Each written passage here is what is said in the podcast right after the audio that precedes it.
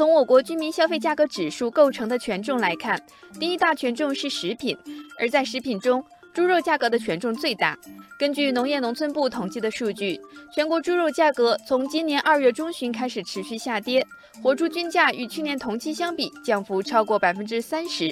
有养殖户说，年初生猪价格还每斤七块五毛钱，现在已经跌破五块钱了，这是近八年来的最低点。干豆腐还每斤五块呢，比肉都贵。网友生而无畏说，持续两年多的猪坚强，现在算是趴在地上了。网友追赶地平线也说，两年前一头猪最高能赚一千元，去年也可以赚二三百块钱，但是现在卖了亏钱，不卖更亏钱。这话没错，毕竟养殖成本在那儿呢，饲料费、防疫费、管理费、人工费，养猪成本每斤在六元以上，更别提四月份饲料价格还稍有上涨，算下来，平均每出栏一头猪，养殖户就要亏损两百元以上。网友清风甚至预测，这一轮跌价必然导致部分中型规模的养殖户退出市场。一年涨，一年平，一年跌。我国生猪行业多年来呈现周期性波动，俗称“猪周期”，波动周期在三年左右。也因此，网友朝文道认为，现在可以开始大规模养殖了。这种生意一定要逆势而行。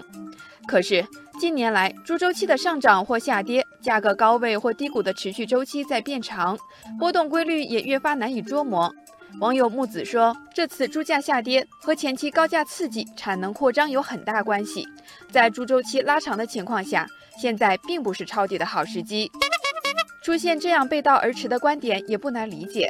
网友铁树开花说：“大市场与养殖户之间存在信息不对称，导致盲目跟风现象普遍存在，这只是问题的一面。我国生猪养殖行业正处于由小规模养殖向规模化养殖的过渡期。”网友夏虫语冰说：“整个行业在养殖、屠宰、冷链物流、深加工等环节仍然存在割裂情况。虽然很多大型企业正在努力构建全产业链，但这个过程是比较长的。”网友沧海一粟认为，要破解包括猪周期在内的农产品价格大幅波动，未来需要在规模化进程、种养结合、建设大数据体系等方面实现高质量发展，保持供需有序调整，才能避免价格大起大落。